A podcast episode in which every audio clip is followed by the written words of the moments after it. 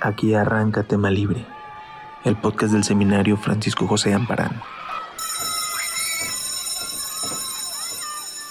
Hola, bienvenidos a una emisión más de Tema Libre, el podcast del seminario Amparán. Mi nombre es Silvia Georgina Estrada y estoy pues muy contenta de compartir mesa y además pues anécdotas e historias porque aquí viene el chisme. Fernando Bañuelos está aquí con nosotros en el estudio en Saltillo desde hace algunos días, no solo en este momento.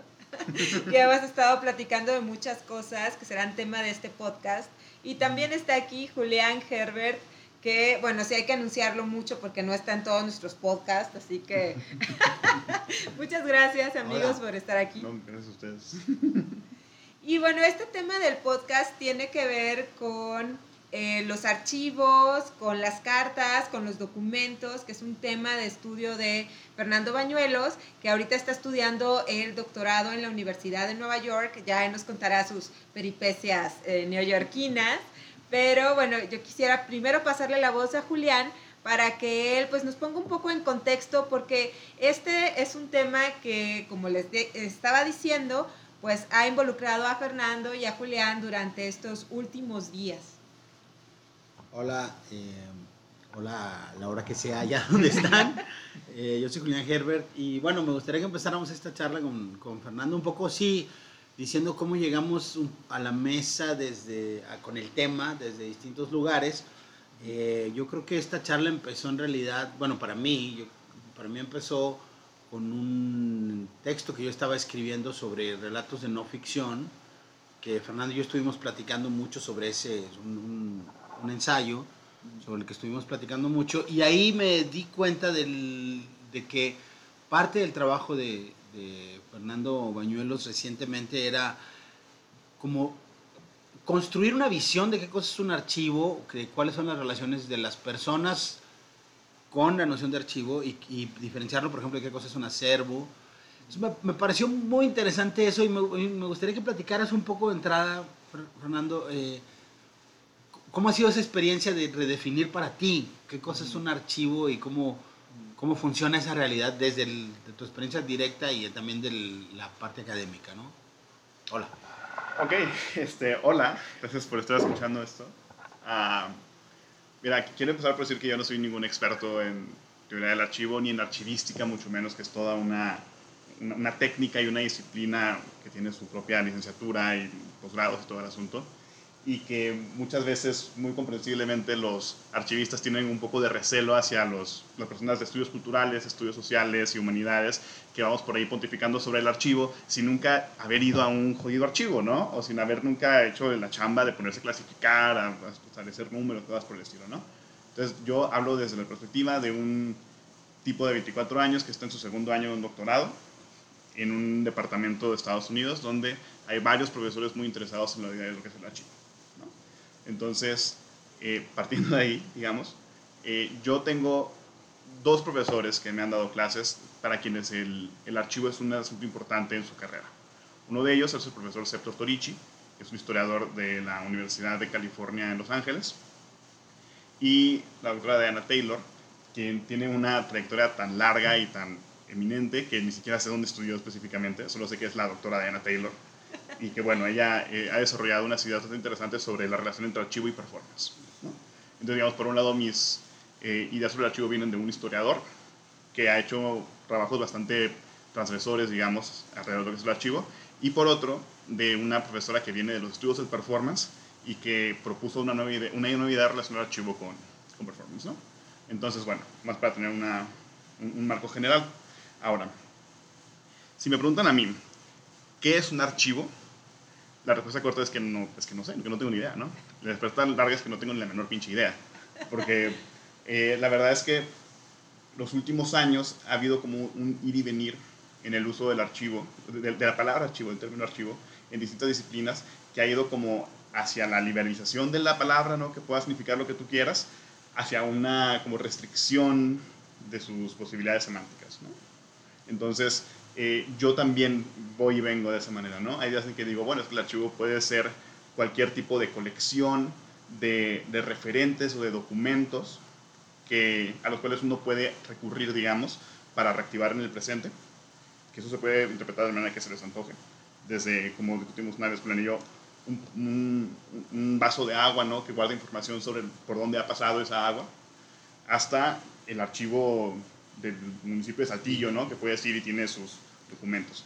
Entonces, como yo mismo también estoy en, esa, en ese ir y venir. Sin embargo, así como para arrancar la conversación, hay dos ideas que me interesan mucho y que yo siempre estoy regresando a ellas. La primera es una idea de que es de Michel Foucault, que es este, de que el archivo no es un, una institución ni un lugar, sino una lógica. ¿no?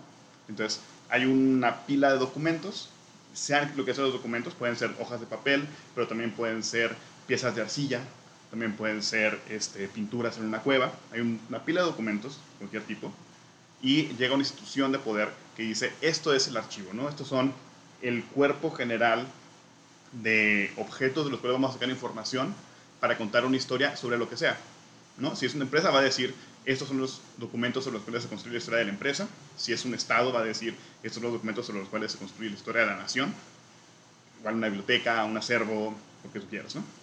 Entonces, una vez que el, que el, esta instancia de poder designa estas cosas como el archivo, esas, la estructura que haya tenido ese archivo inicialmente va a determinar qué otros documentos pueden entrar al archivo.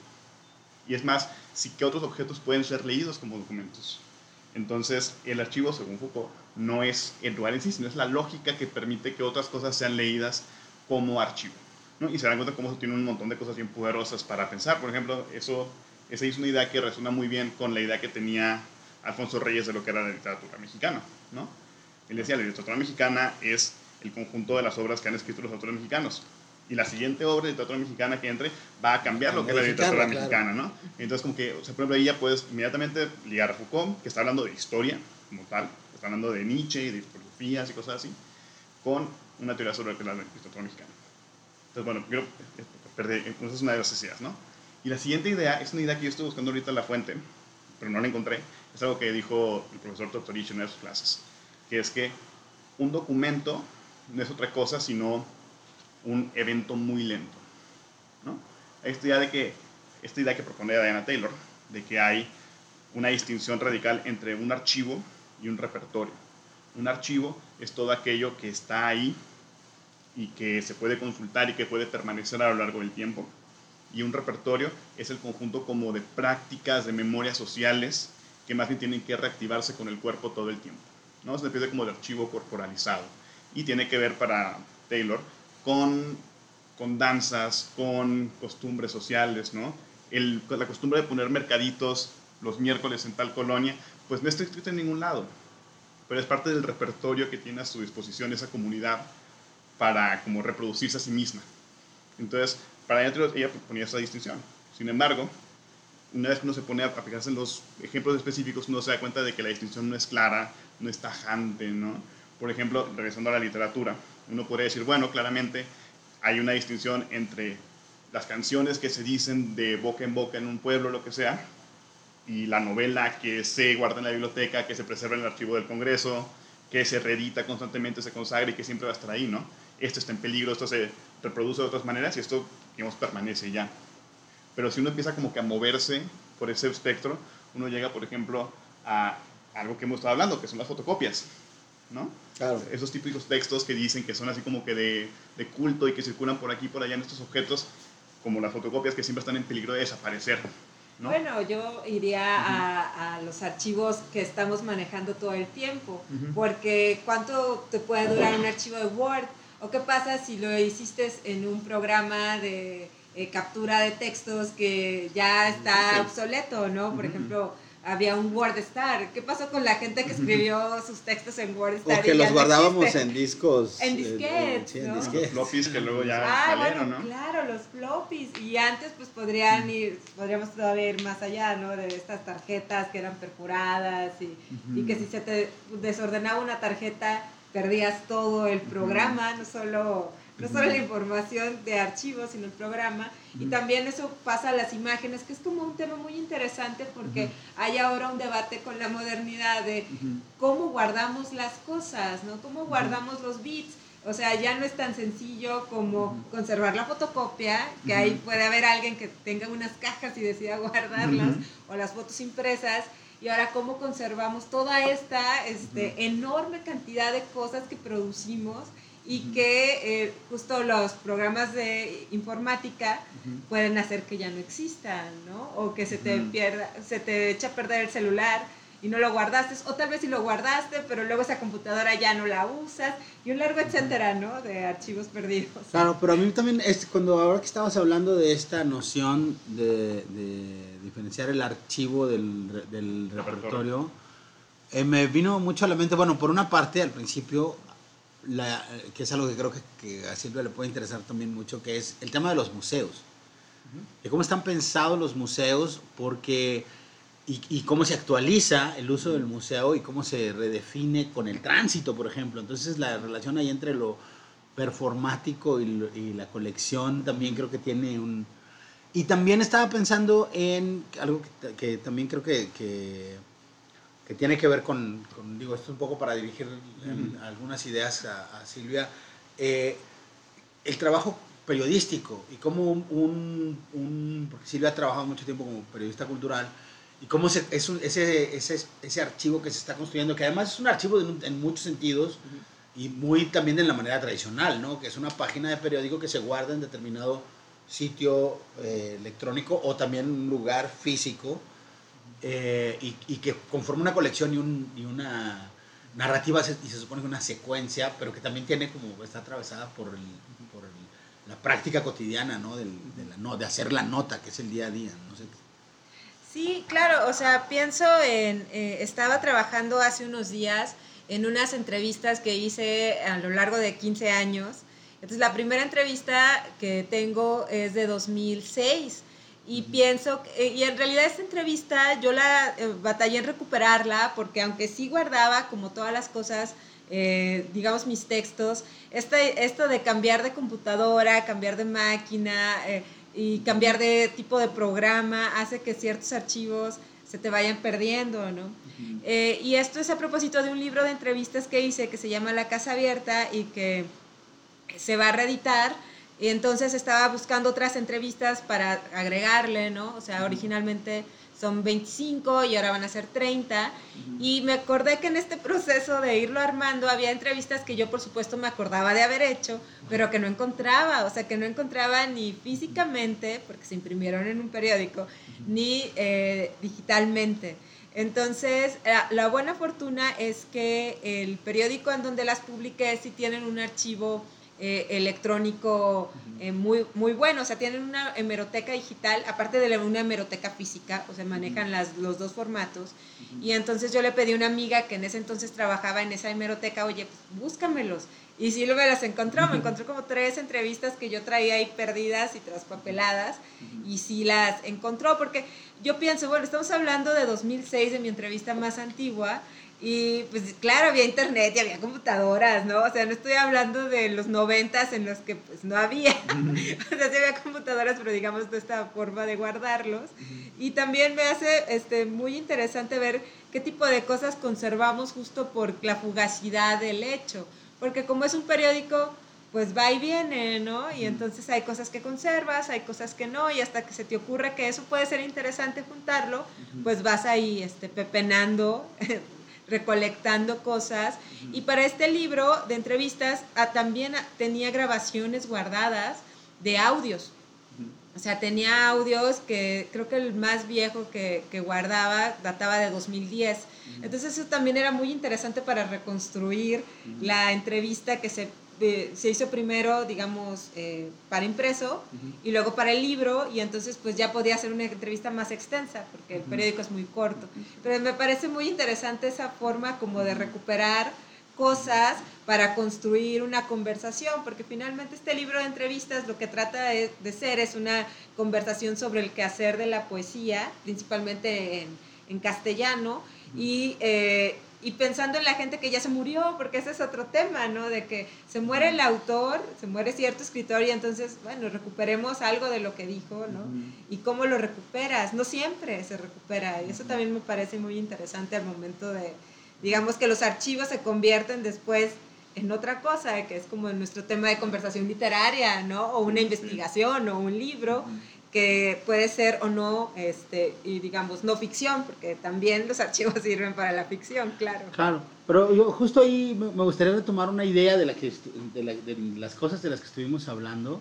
Hay, hay un par de ideas por ahí eh, eh, que, que, me interesa retomar. Antes de que hablemos de fotocopias, ahorita me gustaría que hablemos de fotocopias.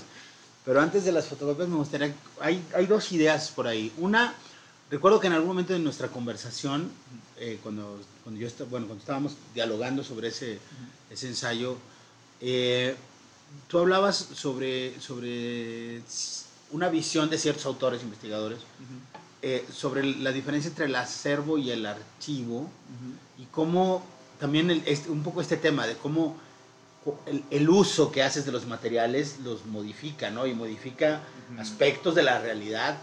tú puedes tener ahí, eso que dices, una pila de papeles y hay una intervención humana que los lleva hacia, en un sentido en otro, que puede ser desde para sacar de ahí una conjetura económica reflejada hacia el futuro o para narrar una historia de con, con, muy pocos índices de información, digamos, y, este, y, el, y, eso se conecta con la segunda idea, que es esta idea fantástica de Saidiya Harman de la fabulación crítica y de cómo interviene necesariamente la imaginación en los procesos de trabajo con el archivo. ¿no? platicar un poco de eso? voy a tu pregunta, pues primero dos cosas que dijo Silvia ahorita, que creo que los ilustra perfectamente. La primera es que, eh, bueno, la idea que mencionas ahorita es una idea de Diana Taylor, que separa entre archivo y colección. Es una colección solamente es como así, como dar un bonche de cosas que están en algún lugar. El archivo, lo que convierte en archivo es el orden, para empezar, y aparte la, el compromiso de un agente, sea quien sea una institución o una persona, de conservarlos y de mantenerlos ordenados. ¿No? Antes de que haya esa voluntad, aquello no es un archivo, es una colección. Entonces, por ejemplo, en el caso de que menciona Silvia, o sea, tú tienes tu colección de, de, documentos, ¿no? Porque aparte ahora es muy confuso esta cosa de que le decimos archivos a los documentos electrónicos, ¿no? O a ciertas cosas ahí, entonces ahí como que de repente nos lleva a una confusión conceptual, eh, de la que también habla Diana Taylor, porque es brillante. Pero bueno, entonces, para poder como tener esta visión más completa de como este proceso de publicar, vas hacia el archivo, donde hay una institución que se compromete a mantener completa la secuencia de los documentos, ¿sabes? Y muchas veces las colecciones se pueden convertir en archivos eventualmente, o pueden incluirse en archivos. O muchas veces, si lo único que tienes es la colección, por ejemplo, en el caso de lo que estamos hablando ahorita, perdón por regresar a las fotocopias. Este, no, no, dale, dale. o sea, yo estoy aquí intentando como que dilucidar algún tipo de orden o lógica en las fotocopias que tiene guardadas Julián en su casa. ¿no? Evidentemente esto no es un archivo, porque Julián nunca dijo de que voy a mantener todo el registro, ¿no? Sin embargo, ya, si yo llego y digo, bueno, esto fue como que era lo que de algún modo se quedó, ¿no? Hay una lógica de aquí que, que mantiene estos, ¿no? Aunque no haya sido explícita, aunque no haya sido consciente. Y entonces se pueden llegar a convertir en un archivo, pero no necesariamente de lo que te imaginas. Y esa es la otra idea, que muchas veces cuando archivas algo no sabes exactamente qué estás archivando. Y ahí hay una idea eh, que quiero retomar del trabajo que está haciendo un compañero mío del doctorado, un tipo brillante, que se llama Michel Nieva es un escritor argentino, que hace poco salió en la revista Granta como uno de los 39 escritores, ¿no? Este, él estaba trabajando sobre el Museo de Antropología de Buenos Aires, ¿no? Entonces tú vas al, al Museo de Antropología de Buenos Aires y ves eh, cráneos de personas indígenas que fueron asesinadas por el gobierno argentino durante el siglo XIX en esas guerras de Domingo Sarmiento, ¿no? Entonces, ellos, los originales como que diseñadores del museo, lo que querían que estaban archivando era la prehistoria de, Argentina, ¿no? Y querían como medirles el cráneo, hacer todas esas cosas de frenología que se hacen en el siglo XIX. Pero ahora, una vez que llega Michelle a trabajar con ese archivo, lo convierte en un archivo sobre el salvajismo del imperialismo argentino. Y resulta claro, que ¿dónde están los, los, que bajaron de los barcos? es, precisamente eso, ¿no? O sea, estos tipos creen que estaban archivando una cosa, pero resulta que estaban archivando otra cosa completamente. Y no es hasta que llega otra persona y le da un giro a la lógica archivística que se convierte en otra cosa. Y de repente ya llegas tú al Museo de Buenos Aires, al Museo de de Buenos Aires, y ya no puedes ver sino la historia del imperialismo y del genocidio que hizo el Estado argentino. Ya no puedes ver una narración de la nación, no, solo puedes ver eso. Entonces creo que tiene que ver con, lo, con esas cosas que dices de la, de la lógica del archivo, de cómo tiene que llegar alguien a verlo y a voltearlo de cierta manera. ¿no? Uno puede creer, por ejemplo, cuando se acerca a los documentos de la East Indian Trading Company, que está viendo pues algo como de historia empresarial, ¿no? De una empresa, de sus archivos, de cuándo tuvo ganancias, cuándo tuvo pérdidas, cómo se expandió. Pero resulta que en muchos de esos activos que ponen por ahí son esclavos. Entonces tienes una historia mm, casi como demográfica de cuántas personas de qué raza llegaban a América y a qué países. Entonces ellos evidentemente no sabían que estaban archivando los orígenes de un pueblo futuro, ¿no? Pero ya, ya son eso, ya no puedes verlo sin ver eso. O sea, hay una cosa ahí como que de, de que cambia la lógica, nunca sabes bien qué estabas archivando.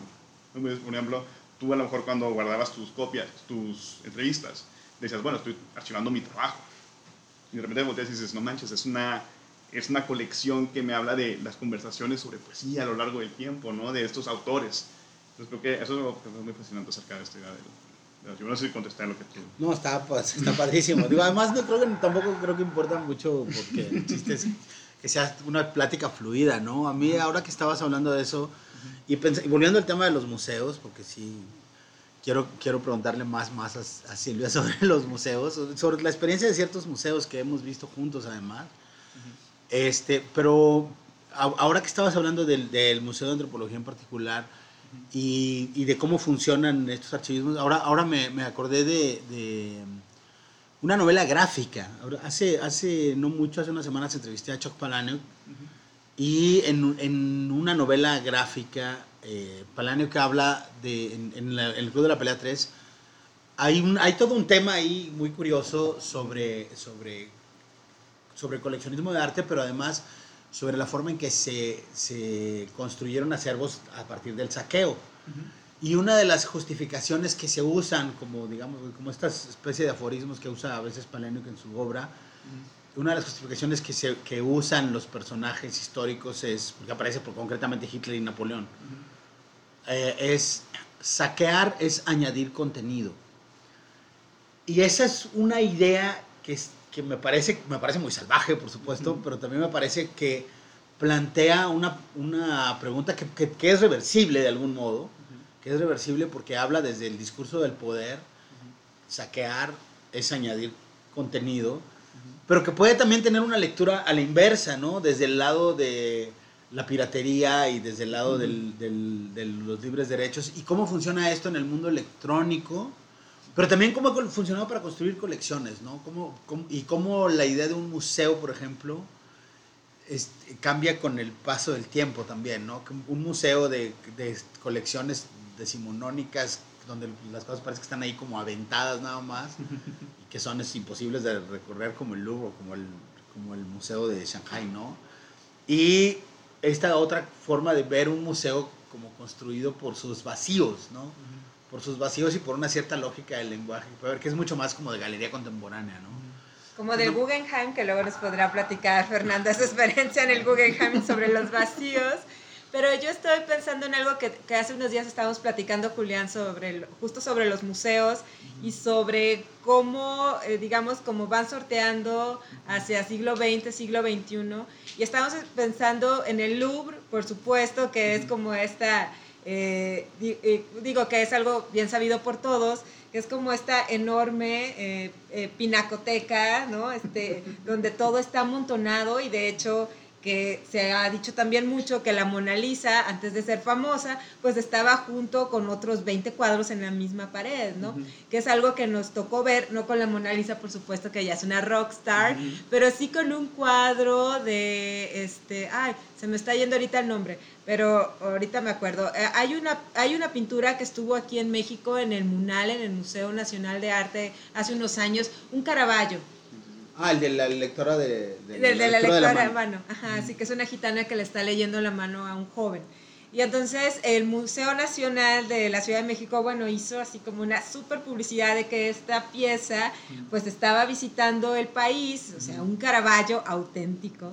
Y entonces montó una exposición alrededor del Caravaggio, porque pues solo les prestaron uno, ¿verdad? Esta era la única pieza, pero hicieron toda una exposición y bueno, ya tú llegabas a, a la expo y este Caravaggio estaba pues solito en su pared y con un guardia al lado, así como está la Mona Lisa en el Louvre, ¿no? Y con una pequeña fila, por supuesto no tan grande como la que inspira la Mona Lisa, pero con una pequeña fila en la Ciudad de México para ver este Caravaggio. ¿no? Cuando Julián y yo vamos a París, este, eh, al Louvre, estaba esta misma pintura de Caravaggio, ahora sí puesta con otras 50 pinturas en el mismo muro y pues en un pasillo. Un pasillo, ¿no? Así como limpiar una sala, Sí, ¿no? ¿no? Exacto, en un pasillo junto con otras muchísimas, ¿no? Y eso eh, me parece que es como muy un gran ejemplo de esto que estamos platicando de como los contextos y cómo las piezas van adquiriendo nuevos lenguajes, este, en este asunto de colección y archivo y etcétera. Y también hablamos como de otro museo que es un museo que pronto va a cerrar sus puertas porque necesita renovarse, que es el Pompidou de París. Porque este museo pensado para la modernidad eh, eh, no pensó en que su es- estructura metálica se iba a oxidar y a, a carcomerse justo por eh, las condiciones climatológicas de París. Y entonces eh, es un museo que busca otras cosas, que salas completas son instalaciones. O sea, es también un museo gigante, ¿no? Y también te- pero tiene otro discurso distinto sobre el arte, pensando en el Louvre. Y es eso de cómo ahora el museo pues tiene que cerrar sus puertas y rehacer toda su estructura y rehacer sus galerías para poder ser amable a la circulación de las personas, ¿no? O sea, bueno, me parecía como interesante, a lo mejor se desvió un poco de nuestro tema de archivos, No, no, pero pero, me o sea, parece interesante para ver los discursos. Creo que ahí se ve es- esto que, que, que es hace rato de, de que un archivo es una, toda una lógica. ¿No? O sea, lo que de, de un discurso sobre lo que es el arte, esa es la lógica que ordena un cierto archivo, porque bueno, un museo parte de lo que hace es salvaguardar, ¿no? Es- se compromete una institución a que si le das esta obra de arte se va a mantener tal como está, ¿no? Y tiene que tener un proceso de restauración y de protección y etcétera. O sea, también tiene como que esta, eh, este nivel como valorativo, ¿no? Entonces, del momento en que uno dice así de pasada de que el Pompidou es un museo de arte contemporáneo y el Louvre es mucho más histórico, uno está diciendo que, bueno, hay una lógica que los ordena y que una obra de Caravaggio en un museo dice una cosa y una obra de Caravaggio en otro museo dice otra cosa completamente distinta, porque depende de bajo qué lógica se subsume. Y el archivo dice más o menos lo mismo, ¿no? O sea, es, es algo más o menos parecido. O sea, una cosa es eh, un documento en una biblioteca de fanzines pública, como las que hay en la, en la UNAM, y otra cosa es el mismo fanzine en la biblioteca Firestone de Princeton, que hay, una enorme biblioteca, de un enorme archivo de fanzines en, en Princeton, ¿no? Y como que te, te dicen cosas distintas en esos distintos contextos, ¿no? Claro. Sí, yo, yo quisiera eh, volver como ir ir hacia lo del- el tema de las fotocopias y por qué estás interesado en las fotocopias. Pero me, me gustaría decir, eh, antes de, de- de llegar al tema de las fotocopias, me gustaría contar una anécdota nada más, que tiene que ver también con cómo los archivos en- eh, pueden simbólicamente dialogar con la realidad y cómo, eh, para- cómo también uno construye ciertos sintagmas, ¿no? O sea, ahí eh, esto que voy a contar no tiene nada que ver estrictamente con cómo está pensado un archivo, pero también hay una cierta retórica y una ficción que puedes desarrollar a partir de los ar- archivos. Y es, la anécdota es muy simple. En 2015 eh, yo viajé a la Ciudad de México a- con la intención de ver un archivo específico, que es el... Yo estaba escribiendo un libro sobre la masacre de chinos de Torreón, iba a buscar ese archivo específico en el Archivo Genaro Estrada de la Secretaría de Relaciones Exteriores. Yo no sabía dónde estaba el archivo y no sabía nada, o sea, iba como un poco a ciegas, pero aproveché que me habían invitado a hacer un, una- un ejercicio de imaginación sobre la Ciudad de México con un arquitecto francés, Laurent Portejois, y paso. Entonces, parte de la idea, para no hacerlo muy largo, era recorrer la ciudad, caminar la ciudad, ver ciertas cosas y dialogar en torno a ellas. Entonces, den- dentro de toda esta dinámica llegamos en un momento a el memorial del 68 eh, y hablamos lo que el 68 era para, para México y había un diálogo ahí, era un diálogo muy fuerte porque además estábamos ah, como im- imbuidos en el palimpsesto de Tlatelolco y todo lo que... Y estaba el memorial del 68, fue un momento como muy intenso y esa fue nuestra despedida, como digamos formal del trabajo que estábamos haciendo juntos y fue bueno, adiós, este, aquí está la memoria del 68 con una información eh, fotográfica, testimonios en video, está este registro en el memorial. ¿no? Adiós. Y entonces yo al día siguiente digo, bueno, ahora voy a, poner, a abocarme a lo segundo que tengo que hacer, que es buscar el archivo histórico del, de, de la masacre de chinos de Torreón. Voy a la Secretaría de Relaciones Exteriores y me dicen, ah, sí, está en el archivo Genaro Estrada y me dan la dirección. Entonces yo me subo a un, un taxi, le doy la dirección al taxista y el taxista me lleva y se detiene en la esquina donde yo me había despedido de Laurent Portello un día antes. Y fue como, o sea, ¿qué estamos haciendo? Es que es ahí enfrente, la dirección que me dio. Entonces, justo está el numeral 68 y cruzando la calle está el archivo de Genaro Estrada. Y era esta cosa de decir, bueno, aquí está este esta historia de una masacre de la que yo estaba hablando ayer, y ahora vengo a investigar esta otra masacre que está en este otro, contenida en este otro espacio, ¿no? Cruzando la calle. Y para mí fue muy intenso esa, esa sensación de cómo los pareciera que los, digo, no es que los objetos tengan una lógica, sino que la lógica también participa de la imaginación, ¿no? Sí, hay una, hay una idea, que es que, viene, yo no sé nada no sé nada propio de esto, ¿no? Todo esto es citar, porque, bueno, voy empezando en este asunto. Una, hay una idea que Septo Torici siempre repetía, llegábamos a ella en, distintas ocasiones, que era la de el encuentro en el archivo. Una de las características del archivo es que es aparentemente infinito. Casi siempre es inabarcable por una sola persona. Que eso también es muy borgiano. sí, claro, la, o sea, la idea de la biblioteca como... Bueno, sí, sí, sí lo es. Este, pero entonces siempre hay una, un cierto nivel de lo que los gringos llaman serendipity, ¿no? Como que es como que de, suerte, destino raro que te encuentras. El, el, archivo parece que tiene como una especie de agencia propia que te da cosas de repente, ¿no? Que no te esperas nunca. Ese momento, por ejemplo, que describe Cristina Rivera Garza al inicio de Nadie me verá llorar, de un día toparse así con el archivo, de, con, los documentos de Matilda Burgos, el personaje de Matilda Burgos, ¿no? Y sentir así como que ese rayo que te parte de repente que, como que, o sea, esa sensación que es completamente irracional, que es completamente anticientífica, es parte importante de casi, del trabajo de cualquier historiador. O sea, de verdad tú te pones a leer los, como las cartas, los diarios de Jules Michelet, por ejemplo, este gran historiador francés, y habla de eso, como de esa extraña, como casi agencia, momento místico del archivo de que te revela cosas de repente. Casi, casi como, como, si, tú, como si fuera una, como una deidad que a veces te responde y a veces no. O sea, tú puedes llegar y pasar horas y horas y horas en el archivo y no encuentras nada que valga la pena. Y de repente, el último día, encuentras ese documento que te revela como lo que tú necesitabas encontrar, ¿no? O que te voltea el asunto completamente. O sea, sí, o sea, sí hay esa, esa como contradicción siempre en la relación con el archivo, que como que empieza a ser racional, y, pero no lo es. ¿No? Como que siempre tiene este, este nivel de el encuentro casi mágico, casi místico, eh, el encuentro queer, digamos, extraño que te voltea, el, la metodología que te voltea el objetivo, que te voltea la historia que quieras contar, o que tú pensabas que ibas a contar.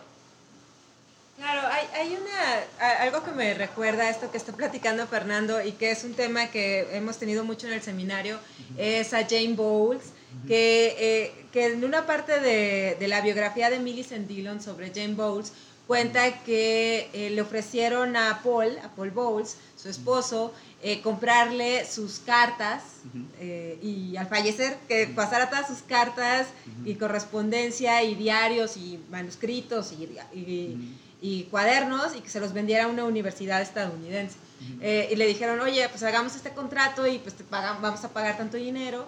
Y Paul Bowles, por supuesto que aceptó como muchos de los escritores de la época, y le dijo a, Jane, oye, pues tú deberías hacer lo mismo. Y Jane, que era muy reticente a soltar sus cosas, pues dijo que no.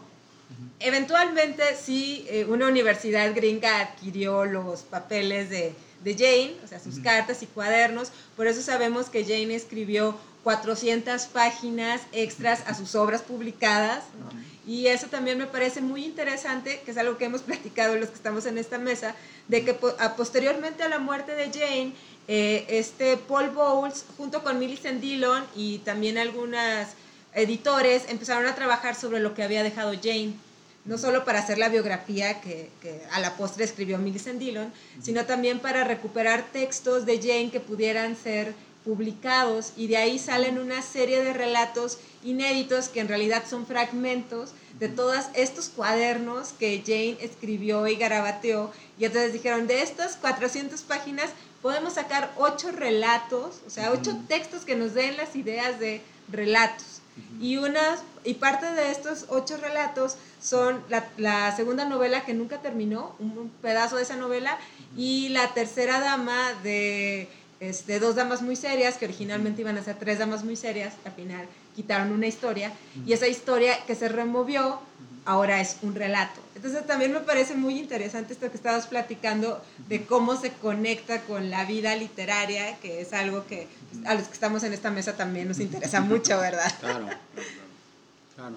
¿Y qué iba yo a decir? Ah, pues creo que aquí podríamos justo hacer esta conexión desde lo literario eh, hacia el tema de lo que tú estás haciendo. Si quieres hablar un poco sobre esta idea, ¿por qué estás buscando fotocopias? No, creo que me parece muy interesante que Luis Fernando Bañuelos es un chico bastante joven, es un hombre bastante joven, tiene 24 años, eh, y para mí ha sido curioso que estés trabajando con la noción de fotocopias en, la, en la era del PDF, ¿no? y me gustaría que hablara así sobre, sobre eso, como las ciertas ideas que puedan andar por ahí flotando y, cómo estás tratando de desarrollarlas.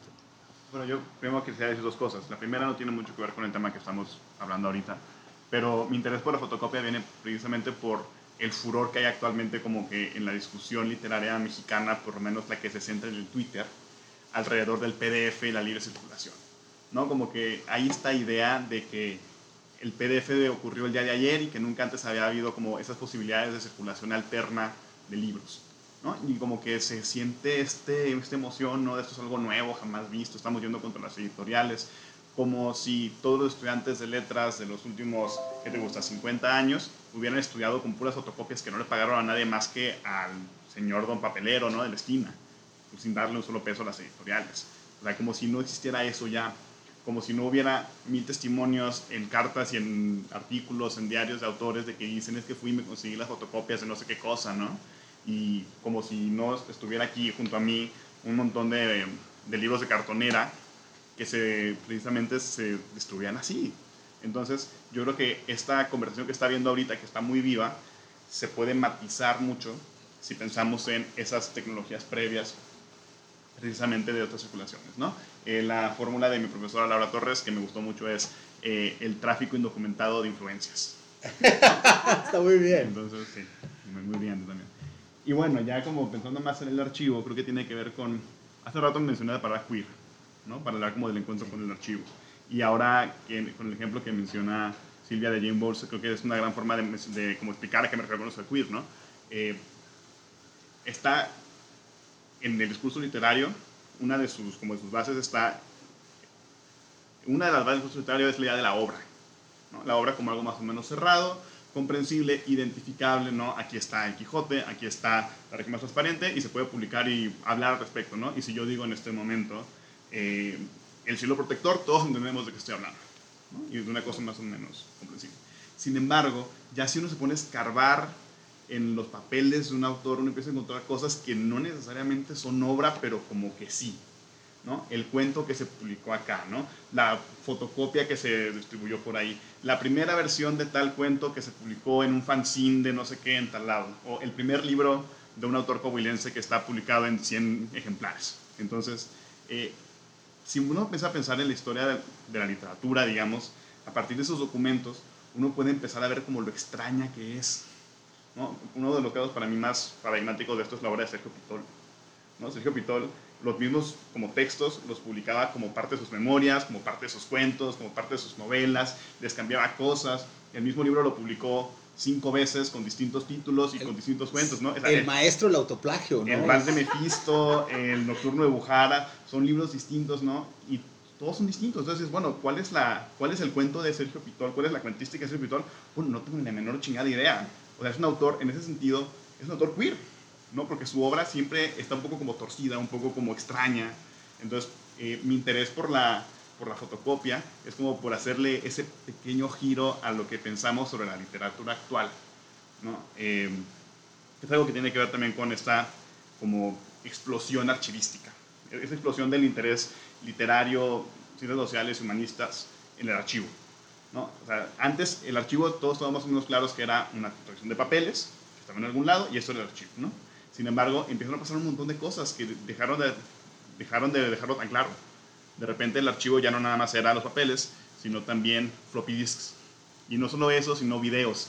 Y no solo eso, sino también terabytes y terabytes y terabytes de correos electrónicos, el tweet entra o no en la obra del autor.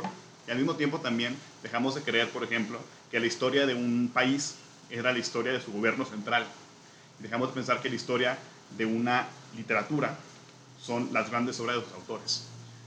Ya empezamos a creer que este tipo de documentos, lo que llaman la marginalia, o lo que llaman los, en inglés se llama la efímera, como estos papeles, como el periódico, que no estaba hecho para durar, pero que logra llegar a través del tiempo hacia, el presente. ¿no? Eh, una vez que entran todo ese tipo de documentos a el archivo, como decía Foucault, cambian su lógica, lo explotan, lo transforman y deja de estar claro específicamente dónde empieza, dónde termina el archivo. Yo creo que estas fotocopias que están aquí nos pueden ayudar a cambiar nuestra idea de cuál es, digamos, el archivo de la literatura mexicana. ¿De qué hablamos cuando hablamos de literatura mexicana? Yo creo que, por ejemplo, ya no podemos creer, bueno, yo lo que quiero es que ya no podemos creer que podemos contar la historia de la literatura mexicana como una serie de generaciones y de qué grupo se peleaba con quién y qué obra se ganaba el Gilberto Owen y cuál se ganaba el Aguascalientes, ¿no? Sino que podemos empezar a decir de que, bueno, es que en tal centro, en, tal encuentro de escritores intercambiaron estas fotocopias, se leyeron esas personas, ¿no? ¿Quién fue la persona que llevó a Gerard Genet a un taller de Monclova? ¿no? ¿Y cómo fue que eso transformó lo que se escribió después? ¿no? Dejar de decir de que, bueno, es que los escritores del norte escriben así porque el desierto hace mucho calor, ¿no? Y por eso escriben así. No, bueno, pues que hubo gente que fue específicamente y fue dejando sus pequeños rastros no siempre de forma editorialmente consistente, no siempre en forma de libros, no siempre en forma de revistas, sino muchas veces en forma de tallercitos, pláticas, fotocopias. De, ahí, regresando como un poco al inicio, yo no sé si Julián sabía lo que estaba archivando aquí. Yo tampoco sé lo que estaba archivando aquí, pero yo tengo una teoría de lo que puede llegarse a encontrar si uno se echa un clavado en esto como si fuera un archivo. Claro, eso se refiere a, una, pila de, fotocopias escolares que están aquí en la casa, que están aquí sobre la mesa. No, es que estaba pensando en esto que plantea eh, Fernando. Por un lado, pues sí, digo, hay, hay libros que ya se hicieron de tweets. Aurelio Azain tiene uno, un libro hecho de tweets. Y este eh, Benito Taibo tiene a, a, su vez un libro hecho con posts de Facebook. Que una editorial le dijo, oye, tus posts están bien padres y hagamos un libro y pues un poco parecido a lo que pasó con Aurelio, ¿no? Pero, aunque bueno, el libro de Aurelio hay que decir que tiene además este asunto de la brevedad, porque era antes de que Twitter nos dejara los 200, exactamente, los 280 caracteres, él es como la primera época, entonces también es muy interesante ese ejercicio. No, que también eh, Cristina Rivera Garza, por ejemplo, tiene un libro que se llama Virillitas, que está hecho de sus posts de, un blog que, tiene, ¿no? Entonces, que lo cual me, lleva a algo que mencionaron antes de estos como archivos que están en formato digital y que se pierden. Salía del blog, de cómo el blog es un espacio donde se registraba cierto como devenir de, la mente de un autor o algo por el estilo, y luego se borra ese blog y como que se pierde, ¿no? Y estaba como que es parte de esta como ambigüedad del archivo. Claro, pienso también, ahora que estamos hablando de esto de, del el tránsito de la fotocopia, del asunto de los PDFs, en Luis Humberto Crosswhite liberando sus libros, ¿no? De, no, no, firmando ya contratos editoriales y circulándolos libremente para que cualquiera pueda leerlos, que eso también me parece como muy interesante de esto que estamos platicando ahorita. Claro, sí, yo, yo estaba pensando también en, en, bueno, en, distintas formas de, del, uso de, de, los materiales. Me, me, late mucho lo que dice sobre, sí, como la lectura y, la, y las lecturas compartidas. Yo pienso que hay, hay, hay algunos temas ahí subyacentes de cómo se conecta lo documental con, con, la oralidad también y con lo performático. Ese es un tema del que, del que estabas hablando que a mí me... Porque una de las cosas que a mí me parece, eso es claro, ya estoy yo como hablando de cómo yo concibo la literatura, pero para mí uno de los temas centrales de, de, ese, de ese proceso formativo es el préstamo de libros Y, y, para, digo, en mi vida además ha sido una, una, un territorio bien complejo y ambiguo y doloroso porque pues, la, la, mayoría, bueno, una buena cantidad de los libros los, no los recuperas, otros sí. Pero también hay toda una, toda una historia alrededor de, o sea, existe un intercambio de cartas, por ejemplo, que demuestra que la pérdida de la amistad entre Alfonso Reyes y Julio Torri fue por un libro prestado, por un libro que Torri afirmó siempre que le había prestado a Reyes y Reyes decía que no y se perdió la amistad ahí. Y ahí como puedes hacer muchas especulaciones sobre por qué se distanciaron ciertos autores de, ciertos grupos o generaciones. Y aquí el, el tema es muy específico, es un el préstamo de un libro, ¿no? Entonces también me parece que hay otro como drama documental, ¿no? El, el, de, el, de, el, de, los libros y el préstamo de libros. Y otra cosa, otra cosa que me gustaría conectar ahí para llegar a, a, un, a un, tema que, que a mí me, me, interesa, que es el aspecto privado y sentimental que puede haber con la relación con, los, con, con las colecciones o los archivos, dependiendo de cómo los enfoque cada quien y más, que, que, pueden tener como un, un aspecto autorreflexivo y que, y, y que pueden ir más allá. Y voy a, voy a dar brevemente dos ejemplos, muy distantes uno, uno del otro, pero que tienen que ver con el género epistolar. Eh, me parece que hay una, un, uno de los grandes ejercicios de edición de poesía eh, eh, del siglo XX es la edición que, que Lawrence Kramer hizo de The Bridge, del libro de poemas del puente de, de Hart Crane. Y es, es, es, una pieza que a mí me tiene maravillado y a la que le he dedicado mucha energía emocional y, e intelectual en los últimos meses. Y me gusta mucho cómo está pensada la edición, porque lo que hizo Lawrence Kramer fue convocar a su clase y decirles, bueno, ¿de qué hablan estos poemas? Vamos a construir juntos de qué hablan. Y entonces la clase trajo desde cosas de etimología hasta cosas de la, referencia. Aquí está hablando de tal barco. Eh, aquí lo que aparece es un eh, eh, publicidad de, de, los años 20. Entonces, con toda esa información como construida de manera colectiva, es un libro, una edición anotada, pero, pero las notas están construidas colectivamente y me parece un proceso súper bonito de trabajo y de lectura. Pero además, uno de los lugares donde, donde, donde más información extrae son, es la correspondencia de Hart Crane. Y las cartas de Hart Crane, de la época en la que estaba escribiendo el libro, arrojan mucha luz de los procesos personales y de cierta oscuridad o aparente oscuridad que hay en, en algunos versos, como por ejemplo habla sobre una gitana en Marsella y bueno, él venía regresando de un viaje de Marsella donde además lo metieron a la cárcel, eh, pero también como cartas donde él trataba de explicar ciertos momentos de oscuridad o ciertas ideas de la poesía o de la idea de tomar de la mano a Walt Whitman, por ejemplo, y al, al estar eso en, en, las cartas, arroja luz sobre el documento público, digamos, que es el que, es el, que lo embellece, ¿no?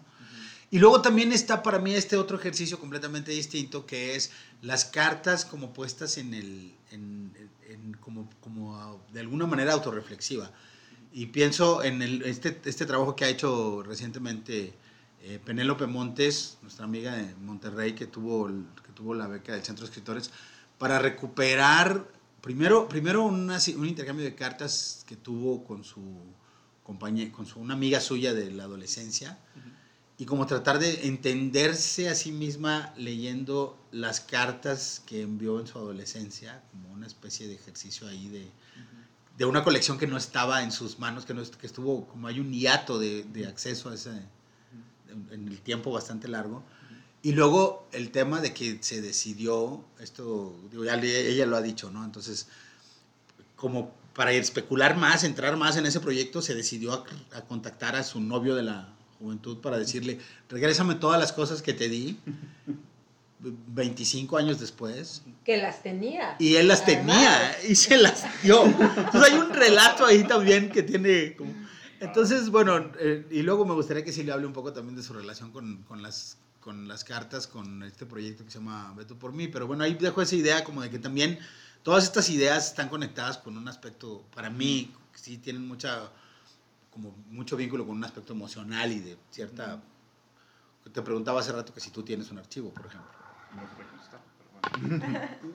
Ah, bueno, empezaré yo primero antes para darle tiempo a Fernando de que nos conteste qué onda con su archivo y su eh, proceso sentimental de cartas, claro, o de este o intercambio de mensajes.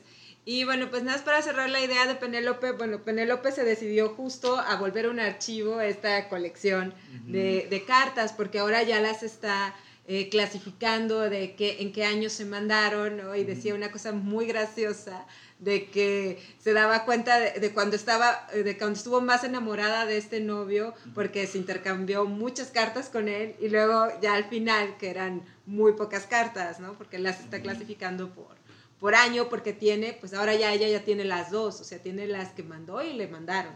Y eso también hace muy interesante este trabajo. Y volviendo al tema de las cartas, pues durante la pandemia a mí me tocó esta experiencia de cartearme digitalmente con una amiga que se llama Ana Ramírez y que vive actualmente en Polonia.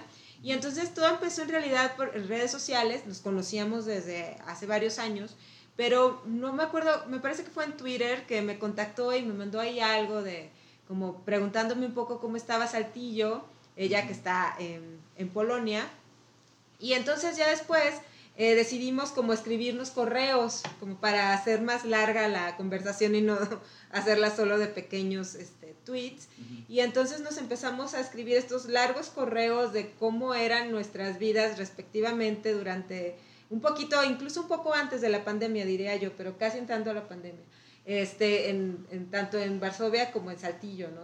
Yo le contaba un poco qué estaba pasando y ella me contaba cómo era su vida por allá, las cosas distintas que, que le pasaban. Y a partir de ahí, de que este correo que se intensificó durante la pandemia, eh, ideamos un proyecto, que también es un proyecto colectivo, de estas cartas, o sea, de esta carta de esta amiga sobre una ciudad que no podía visitar por la pandemia, eh, qué, cosas la, le, parecía que, que, eran lugares más representativos para ella.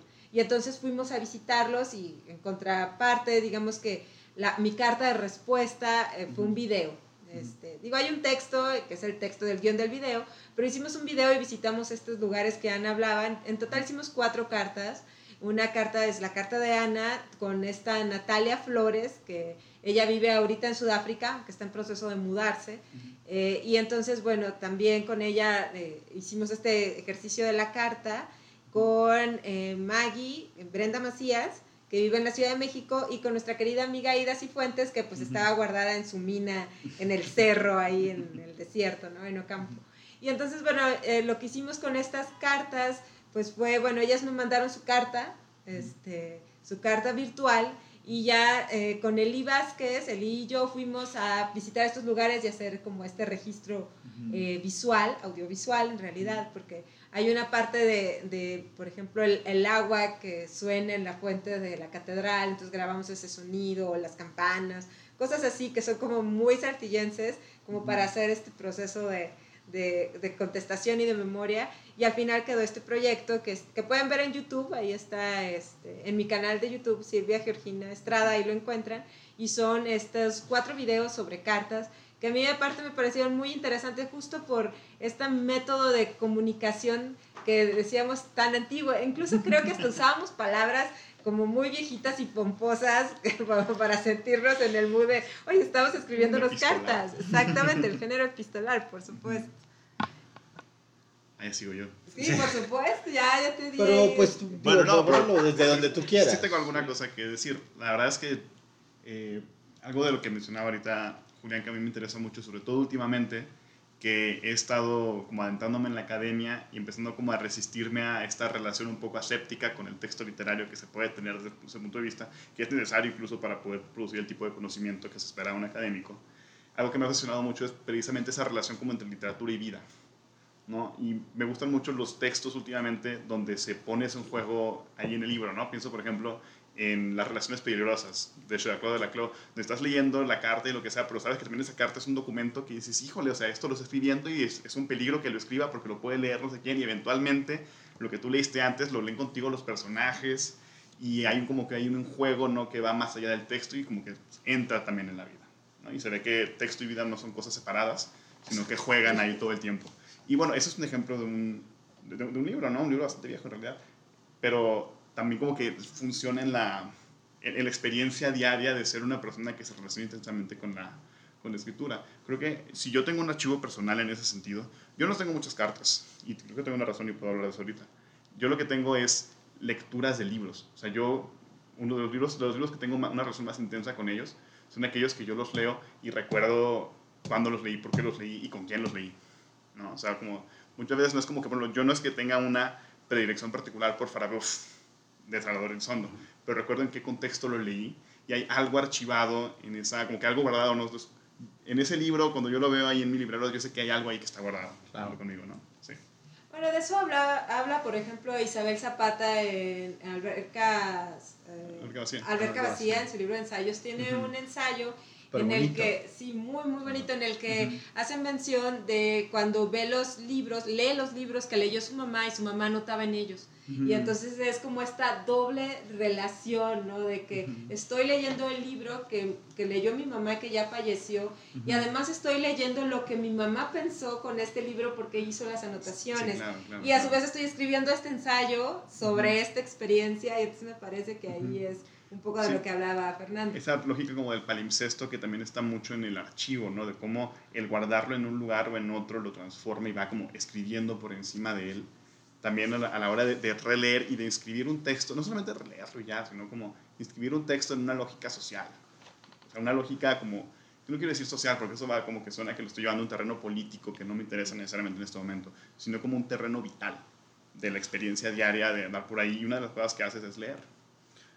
Sí, yo cuando hablaba de lo sentimental también eh, me, late mucho esto que dices eh, sobre lo social, porque cuando yo hablaba de lo sentimental también son palabras como muy grandotas y que además un, un poco equívocas, porque cuando yo hablaba de lo sentimental me refiero sobre todo al aspecto de cómo el sentimiento del mundo, digamos, se conecta con, el, que, que, para mí creo que estoy de acuerdo también contigo en cómo se conecta con la idea del palimpsesto, porque me parece que el, la idea del palimpsesto es sumamente sentimental, en el sentido de que te conectas con de manera simultánea con realidades que están distanciadas o que tienen capas y, ese proceso de como de, como también como simultáneamente las ves separadas pero las ves juntas de algún modo. Y yo pienso que ahora que decías lo de los libros o sea, también me parece que esa relación del archivo que existe con los libros, con lo que decías de Isabel con las notas, por ejemplo, pasa mucho con los objetos adentro de los libros. yo, yo que le dedico mucho tiempo a esta biblioteca, que es una biblioteca respetable, digamos, eh, yo, yo, me veo a mí como un bibliotecario, un pequeño bibliotecario. Esa es una de mis, una de mis fantasías como de, realmente es como pensar que yo podría ser un, un anciano bibliotecario, ¿no? Y y estar escarbando en los libros y encontrando papeles adentro de ellos, por ejemplo. Algunos que son míos de otra época, otros que, por ejemplo, son de otra época de la vida de Silvia. Pero también los que hemos encontrado en librerías de viejo y vienen con una fotografía que no sabes de dónde salió y con una nota al reverso y cosas que pueden ser como muy misteriosas, ¿no? Y a veces también puedes encontrar, eh, por ejemplo, una de las cosas que yo he encontrado es cómo algunas personas a las que conocí vendieron su biblioteca y están los libros dedicados en distintos lugares, ¿no? Por ejemplo, ahí hay como... Entonces hay, hay como otras, todas esas otras narrativas encontradas ahí, ¿no? Sí, Digo, yo pienso en, algo que decía también, de nuevo, Seth, la, la, la, visceralidad del archivo. El encuentro con el archivo, sobre todo cuando hablas de documentos, entre más viejos se va haciendo más fuerte, hay una visceralidad porque se empiezan a acumular cosas, ¿no? Te, te recuerda que los objetos pues son materia, ¿no? Y sobre todo si son libros, si son textos, son materia orgánica que, es, que va evolucionando, ¿no? Que no se quede estática. La idea está del, de que el, el, objeto, el documento archivístico, es un suceso, pero que, que, que se mueve muy lento, ¿no? O sea, este objeto que tengo en la mano, que es un libro de cartonera, eh, también se va deshaciendo, así como un acto, así como un suceso se va deshaciendo en el tiempo, ¿no? Entonces yo lo pienso ahorita porque ahorita que estaba checando estos libros de Julián, encontré en medio de ellos un cabello. Un cabello muy largo, oscuro, y como solo lo saqué y lo tiré así como muy sin pensarlo mucho, pero luego me di cuenta de que hasta cierto punto eso era parte de la información que guarda el documento, ¿no? No solamente las letras, no solamente las manchitas o lo que sea. O sea, para mí es importante, como para el documento, una marquita que se deja con un plumón, una rayita, ¿no? ¿por qué no me sería importante también un cabello que está guardado dentro de un libro? ¿Qué tipo de informaciones me da eso sobre, sobre el proceso vital de este, de este documento, ¿no? Aquello que se archiva ahí. Claro, y además como la intervención humana, pienso en eh, Elizabeth Gaskell escribió la biografía de Charlotte Bronte. De hecho, Elizabeth Gaskell sí conoció a Charlotte y escribió la biografía de instancias del papá de, de Charlotte. Y entonces eh, ella pues empezó como a buscar cartas de otras personas de, que se habían carteado con Charlotte. La mayoría le prestó sus cartas y una de las mejores amigas de Charlotte Bronte también le prestó las cartas, pero estaban canceladas. Digamos que se había borrado partes, que decía, ay, no quiero que sepa esto. Entonces también me parece muy interesante el proceso humano de cómo manejamos todo, ¿no? Lo que, que se nos atraviesa, porque o sea, esta amiga de Charlotte Bronte sabía que estaban escribiendo una biografía, Charlotte ya estaba muerta y aún así quiso preservar cosas y decir esto, que nadie más lo lea y le borró los pedazos, ¿no? Eso también me parece muy interesante. Sí, como edición de la CIA, ¿no? sí, claro, ¿no? O las fotos que están borradas las personas. Sí, ya estamos sobre el tiempo aquí, Julián ya está haciendo la seña. Pero esto fue una, fue una charla muy divertida. Sí, no sé si quieren agregar algo más. No, no creo que no. Ya todos muy exhaustos después de andar hablando de archivos. Creo, que daría para hacer otro. Sí, claro, la verdad es que hay, muy, hay mucho tema, ¿no? Sobre todo este asunto de los diarios, las cartas, los textos y luego que se convierten en archivos. Es muy interesante. Pero bueno, lo dejaremos para otra ocasión. Y bueno, muchas gracias Fernando Bañuelos, Julián, Herbert por estar aquí. Mi nombre es Silvia Georgina Estrada y esto fue Tema Libre del Seminario Amparán. Nos escuchamos en el siguiente episodio. Adiós. Bye. Bye. Bye.